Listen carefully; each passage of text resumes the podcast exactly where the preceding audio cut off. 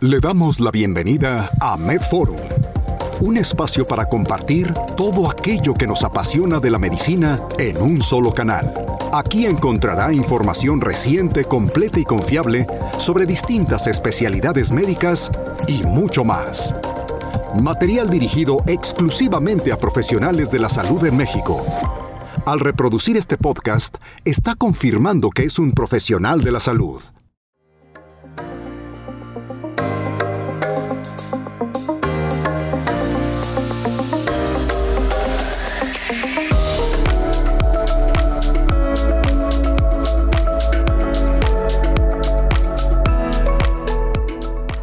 Continuando con, pues, con el módulo de infectología, vamos a centrarnos en las infecciones del sistema nervioso central específicamente en la meningitis y la encefalitis. Diagnóstico, agentes etiológicos, flujogramas, hay que nos pueden ayudar para poder hacer diagnósticos diferenciales y los tratamientos específicos de forma general. Esta presentación ha sido posible gracias a la colaboración de Sandoz y división de Novartis. Empezando con la meningitis, por definición, pues es una inflamación de cualquiera de las tres capas de las meninges, que son las capas que cubren el cerebro, como todos sabemos. El líquido cefalorraquídeo, de forma general, exhibe típicamente un número elevado de leucocitos, o también denominado pleocitosis, definiéndose en adultos esta pleocitosis como un recuento mayor a 5 células por microlitro. En México la incidencia es de menos de 0 hasta 20, de 0 hasta menos de 20, perdón, por cada 100.000 habitantes. Es, rara evidentemente depende de los factores de riesgo, pacientes inmunocompetentes e incluso pacientes ancianos. La mortalidad es alta, depende de la mortalidad de cada patógeno. No es lo mismo una mortalidad en un paciente con meningitis por meningococo, que puede ser de un 15 o un 20%, comparado con un paciente que tenga meningitis por meningococo y aparte tenga una meningococcemia que va hasta un casi 60%, por ejemplo. Streptococcus pneumoniae, si no tiene un tratamiento específico y oportuno, puede ser de hasta un 40%. Todo depende de muchas cosas, pero oscila de forma general de un 17 al 40% según el patógeno, como les digo, y el estado del ingreso del paciente. La microbiología, hay un análisis conjunto de estudios en países europeos de más de 4.000 pacientes con meningitis bacteriana aguda adquirida en la comunidad, donde se encontró que el 53% de los casos se debieron a Streptococcus pneumoniae, 27% a Neisseria meningitidis, 13% por Listeria monocitógenes y 3% por Haemophilus influenza. Con fines del examen nacional, estamos hablando de meningitis en adultos, de forma general, el 80% son causados por Streptococcus pneumoniae y Neisseria meningitidis, cualquiera de los dos. De forma general, 50% por Streptococcus pneumoniae y 30% por Neisseria meningitidis, y en menos del 10% de los casos por bacilos gram negativos como Escherichia coli, Klebsiella, Enterobacter o incluso Pseudomonas aeruginosa, dependiendo de factores predisponentes. Por ejemplo, aquí en mi hospital, que es un hospital de tercer nivel, hay muchos pacientes de neurocirugía y nos interconsultan por pacientes que realizan o que presentan meningitis asociada a una ventriculitis, pacientes que tienen trauma craneoencefálico severo, que tienen dispositivos de drenaje ventricular de forma continua y que desarrollan datos sistémicos de infección. Se toma muestra de líquido cefalorraquídeo y presentan pleocitosis, se toma cultivo y presentan incluso crecimiento de Cinetobacter baumani, multidrogo resistente, pseudomonas aeruginosa, etc. Pero ya es un manejo un poco más especializado. Ahorita nos vamos a enfocar en meningitis adquirida en la comunidad de predominio bacteriano, evidentemente. Sin embargo, vamos a mencionar ahorita la microbiología por parte viral. Y de esta parte viral, pues hablamos de la definición de la meningitis aséptica. Esta pues abarca diagnósticos diferenciales asociados a inflamación meningia no debida a patógenos bacterianos de forma general. Incluso algunos lo llegan a clasificar como meningitis fúngicas, que casi siempre se presentan como una meningitis crónica de curso subagudo, como vimos en infección por VIH, y con características en líquido cefalorraquídeo un poco más, más este, diferenciales. Los enterovirus humanos no polio son la principal causa reconocible de meningitis por virus. Hagan aquí mucha diferenciación. Si en el examen nacional les preguntan la causa más común de meningitis viral, pues hay que poner que son enterovirus humanos. Muchos se van a poder ir con la falsa creencia de que es herpes, pero no se confunden. Herpes es en la parte de encefalitis. Hablando de la meningitis, afectación meningia como tal, son los enterovirus. Estos representan un 23 a un 61% de los casos en los que se identifica un patógeno. La mayoría de los casos se deben a enterovirus de la especie B, particularmente Ecovirus 6 y 30 y Ecovirus A71 especie A y Coxsackie-virus A9 y B5 no tantas especificaciones, pero con que sepan que son los enterovirus, ecovirus y coxsackie son los más comunes, ¿sale? No los virus del herpes. De hecho, los virus del herpes menos del 5%. Se ve algo cargado este cuadro, pero se les quise dejar para que lo tomen captura o lo guarden porque viene específicamente la relación clínico-epidemiológica y factores predisponentes para cada tipo de patógeno. Está muy padre. Viene un artículo de, medicina intensiva. Por ejemplo, para Streptococcus pneumoniae es el más común en adultos mayores. Su entrada es a través de la vía nasofaringe. Me acuerdo que reí en Murray que se podía fijar algunos receptores de factores de crecimiento derivado de las plaquetas a nivel endotelial y podría dejar también en vasos sanguíneos a ese nivel. Está muy interesante.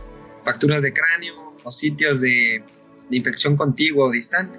Hay condiciones predisponentes como la infección por VIH, bacterias neumocócicas que se presentan en el menor porcentaje de pacientes con neumonía, por ejemplo, menos del 20%, fractura de la lámina cribiforme, implantes cocleares o fuga de líquido cefalorraquídeo por una fractura de base de cráneo. Puede llegar a ser frecuente que pacientes que tienen trauma nasal de forma crónica hacen fístulas de líquido cefalorraquídeo y se confunde con una rinitis vasomotora con secreción este, este, acuosa a través de la nariz y cuando no lo es, es un líquido cefalorraquídeo que se está drenando y el paciente no lo sabe. Me tocó a mí una vez, una vez ver una paciente así, meningitis de recurrencia, no sabía por qué, su niña tenía rinitis. Se hicieron estudios este, imagenológicos nucleares y se identificó pues ahí la, la fístula. Streptococcus pneumoniae se asocia al síndrome de Austria, que es un síndrome que abarca afectaciones infecciosas por este patógeno a nivel meningio, a nivel cardíaco, manifestado como endocarditis infecciosa y neumonía. Las tres cosas al mismo tiempo. Es un síndrome raro. Hasta el 40% de las especies son resistentes a penicilina. Menos del 10% tienen resistencia a cefalosporinas de, generación, de tercera generación. Pero esto se tiene que individualizar. Cuando vemos ahorita el manejo empírico, vamos a ver que si hay una tasa alta de prevalencia de resistencia a cefalosporinas de tercera generación, pues el manejo empírico antimicrobiano en la comunidad donde se adquiere va a ser la vancomicina. Por su parte, Neisseria meningitidis, más común en pacientes jóvenes, tiene una muy amplia colonización. Hay variantes patogénicas ABC, W135 y Y, por ejemplo, que tienen a través, su entrada a través de la nasofaringe.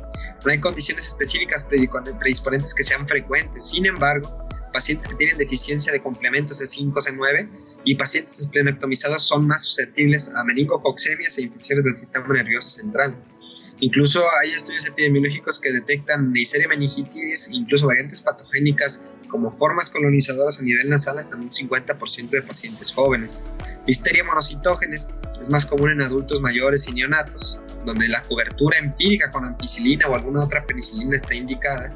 Este, presentan la entrada a través del tracto gastrointestinal o la placenta frecuentemente. Nosotros una vez, el año pasado, si no recuerdo, tuvimos un anciano este, falleció desgraciadamente, llegó con un cuadro de delirium hipoactivo, llegó a urgencias, todos pensaban que era un delirium en un paciente anciano, nos mandaron interconsulta, pudimos a valorarlo, lo subimos a medicina interna para abordar el delirium y al final, en los hallazgos en la exploración física neurológica, hay algo de rigidez de nuca, se optó por hacer una función de líquido de una función lumbar, una función de líquido cefalorraquídeo y se aisló listeria monocitógenes recibió ampicilina, iba todo bien, agarró una neumonía adquirida en el hospital y pues lamentablemente falleció. Pero pues lo recuerdo, incluso este patógeno ya ha tenido brotes muy importantes en Francia. Empieza con un cuadro típico de una meningitis, cefalea, rigidez de nuca, pero este patógeno puede producir una encefalitis, este, predominantemente una romboencefalitis. Es de los que más se asocia en las causas bacterianas.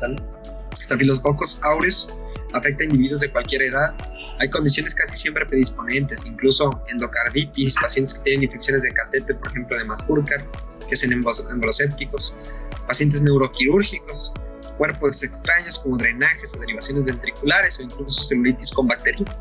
Este afilococcus coagulasa negativo, este, casi siempre asociados por una entrada de un cuerpo extraño, condiciones predisponentes como neurocirugía, al igual que el estafilococo aureus.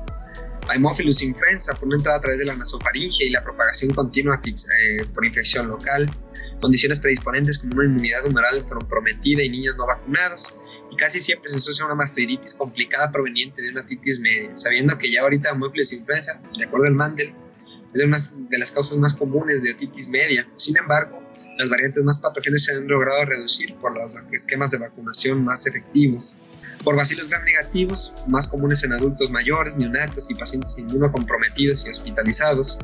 La predisposición incluye aquellos que tienen una enfermedad sistémica grave, neurocirugía, portadores de drenajes, de drenajes ventriculares, o bien estos también creo que una vez lo preguntaron en el examen nacional, cuando tuve yo mi curso de infectología previo nacional, nos comentaron y es asociado de que pacientes con estrogiloidosis diseminada, al haber microperforaciones a nivel intestinal, se produce una translocación bacteriana por bacilos gram negativos desde el sistema luminal del, del colon hacia el torrente sanguíneo y empiezan a presentar meningitis por bacilos gram negativos. Toman punción lumbar, ven bacilos gram negativos y es una causa común probablemente asociado, hay casos asociados a estrogiloidosis diseminada.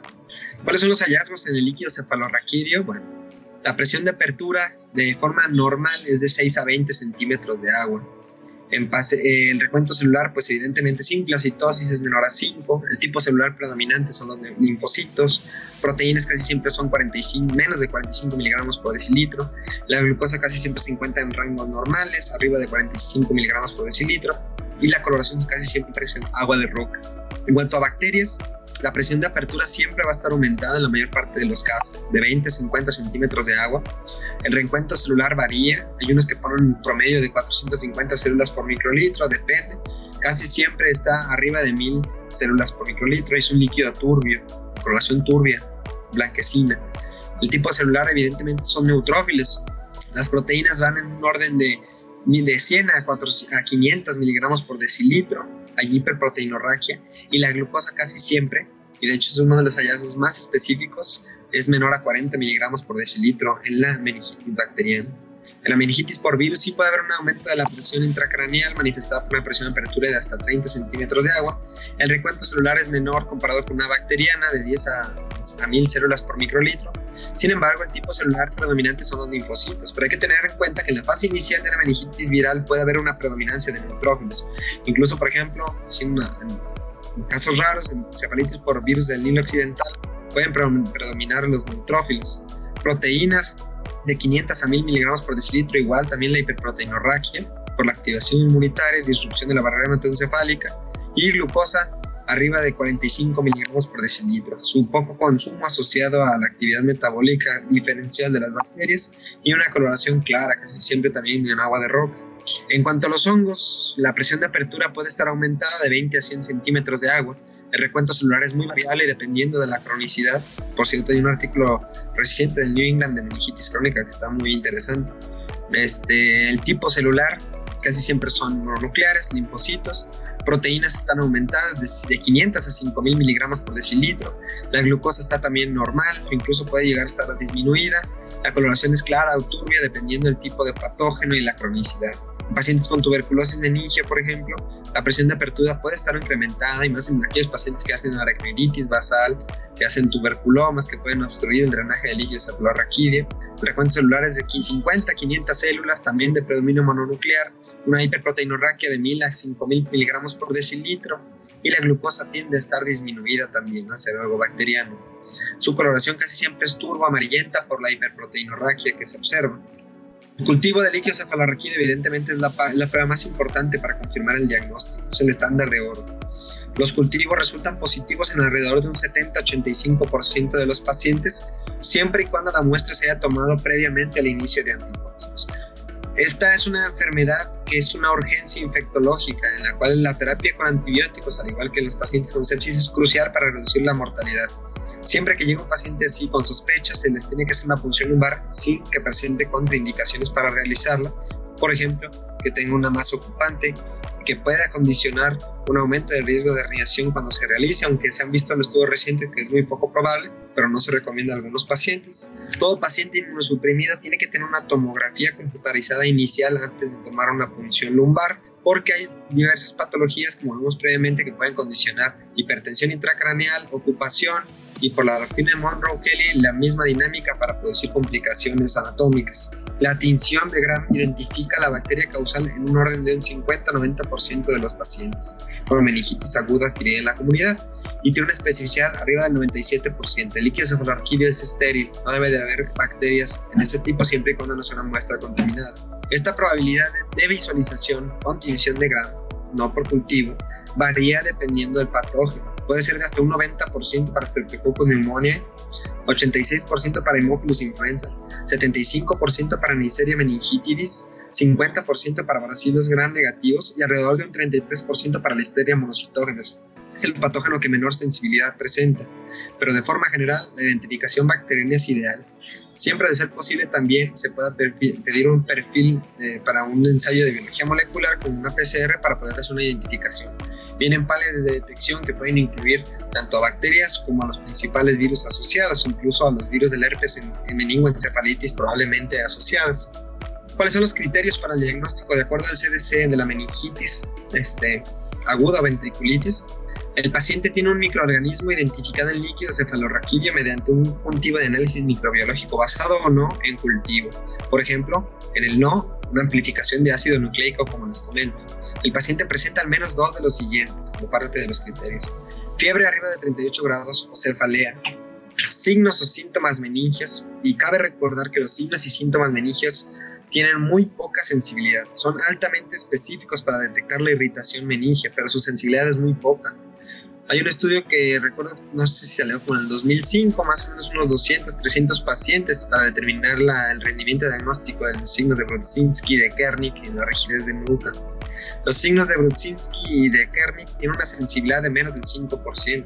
La rigidez de nuca tiene una sensibilidad de un 30-35% y su especificidad sí es alta.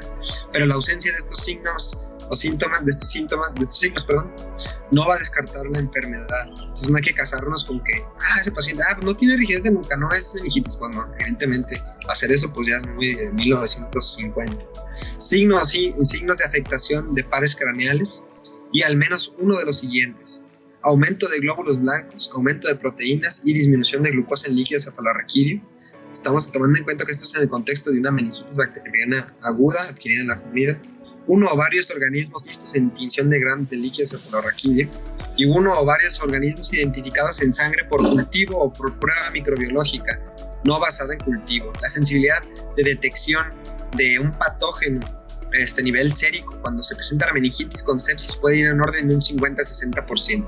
En recién nacidos recuerdo que la sensibilidad y la probabilidad de que un cultivo salga positivo en un neonato con sepsis puede ser de hasta un 30%. O bien, que hay un título de anticuerpo único de diagnóstico como IgM o un aumento cuatro veces a nivel del suero pareado de IgG para un organismo, cuando ya existe una infección previa. Estos son los criterios para establecer el diagnóstico clínico, ¿sale? Aquí les traigo un algoritmo diagnóstico para pacientes inmunocompetentes con sospecha de meningoencefalitis. Pues ahorita continuamos con encefalitis.